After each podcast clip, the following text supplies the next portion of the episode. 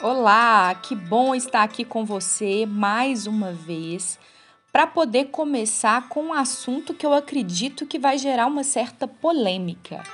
Você sabia que reunião precisa ter pauta? Como assim, Talita? Isso mesmo. Antes de agendar uma reunião, pense nas seguintes perguntas: É realmente necessária essa reunião? Segunda pergunta: quais tópicos devem ser discutidos? Em qual prioridade? E terceira pergunta: quem e quais departamentos precisam participar? Quarta pergunta: como vou manter o foco na, na pauta? Todas as pessoas envolvidas em uma reunião precisam saber previamente por que estão ali e ter informações pra, para se prepararem para esse encontro. Convide os participantes com prazo mínimo de antecedência. Nada de abordar as pessoas no corredor ou por mensagem, já que a maior parte hoje, muitas pessoas estão trabalhando nesse esquema híbrido, né? Remoto, algumas pessoas em casa, outras é, direto da empresa.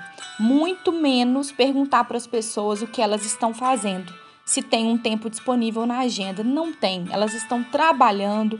Se alguém está no trabalho, num projeto, num departamento, numa missão, é, ela, tem, ela não tem tempo aleatório na agenda do dia, mesmo porque ela não deveria ter, porque com planejamento a agenda do dia já foi atualizada ontem. Então, especialmente neste tempo de atuação remota, o excesso de reuniões, em vez de otimizar, prejudica a missão. Muitas pessoas se sentem inseguras por não mostrar o quanto estão trabalhando em casa e por isso participam de todas as reuniões que são convocadas. E são muitas as reuniões, um grande excesso de reuniões, né? Se tornando cada vez mais improdutivas até serem inutilizadas. Como assim, Talita? Ah, mas Talita, isso é um exagero, talvez você possa estar pensando, mas não é. É uma triste realidade, um triste cenário. Então, só você pode estabelecer os seus limites. Na reunião, estabeleça um plano de ação, delegando o que cada pessoa precisa fazer e combinando prazos executáveis de entrega.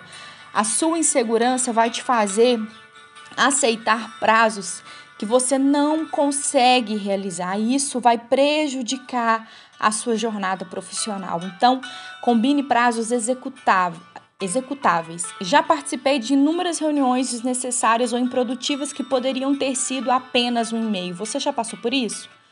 Ou, quem sabe, reuniões necessárias que não foram proveitosas o suficiente pela forma que elas foram conduzidas e pela forma como elas começaram. Com a minha experiência, eu quero te incentivar, independente da sua área de atuação, seja profissional, ministerial, é, na sua família, na área que for, porque sim, algumas conversas difíceis precisam ser feitas com a cabeça fria, na hora certa e previamente combinado com quem você precisa falar, porque senão vira um sermão e não uma conversa. Para que vocês possam colocar essas dicas aí em prática. Lembre-se que reuniões com pautas são mais assertivas, menos demoradas e mais frutíferas. O tempo é um presente que dispomos para servir a Deus. A excelência aplicada nos detalhes honra a Deus e inspira pessoas, como diz o pastor e líder Carlito Paz. Então, boas e saudáveis reuniões para você é o que eu desejo.